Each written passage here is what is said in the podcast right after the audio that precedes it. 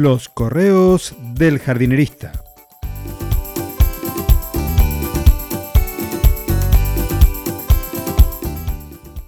En el episodio de hoy, Experimento Filadelfia en el jardín.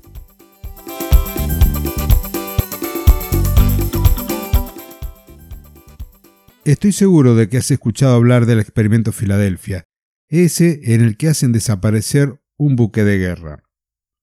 Por las dudas, que no sea de esas cosas que te llamen la atención, te digo lo que nuestra señora Wikipedia dice.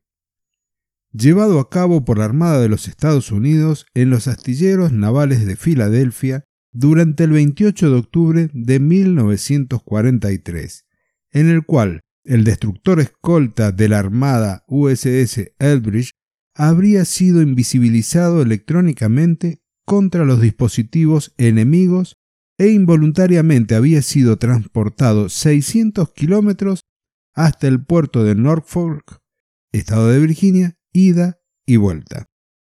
Y hablando de apariciones y desapariciones, algo parecido le ocurrió en el jardín a Florencio.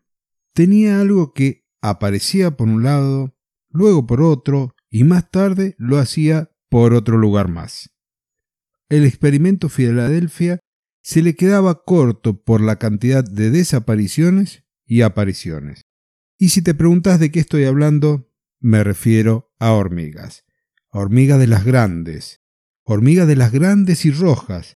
De esas que en cuestión de días te pueden dejar una planta sin hojas. Florencio decidió presentarle batalla y fue a un supermercado a comprar un insecticida en aerosol, uno que dice en su etiqueta apto para el hogar y el jardín. Casi le vació la mitad del contenido en uno de los orificios del hormiguero. Quedaron los cadáveres desparramados en pocos minutos. Creyendo que había ganado la guerra que él había comenzado, se fue a descansar. Creo que me contó que a los dos días otro hormiguero había aparecido en su jardín. El lugar era distinto. Nuevamente aerosol mediante, una aparente nueva victoria llevó ganada. Días después de la desaparición de ese enemigo podador, un nuevo frente se alzaba en el jardín. Salió de compras de otro insecticida, esta vez más potente, porque en la etiqueta decía que tuviera cuidado con las mascotas. Este nuevo producto era en polvo, pero los resultados con el tiempo fueron los mismos. Seguido a ello, levantó el teléfono y llamó al jardinerista, el discípulo de Superplant aquí. En la visita el diálogo fue extenso.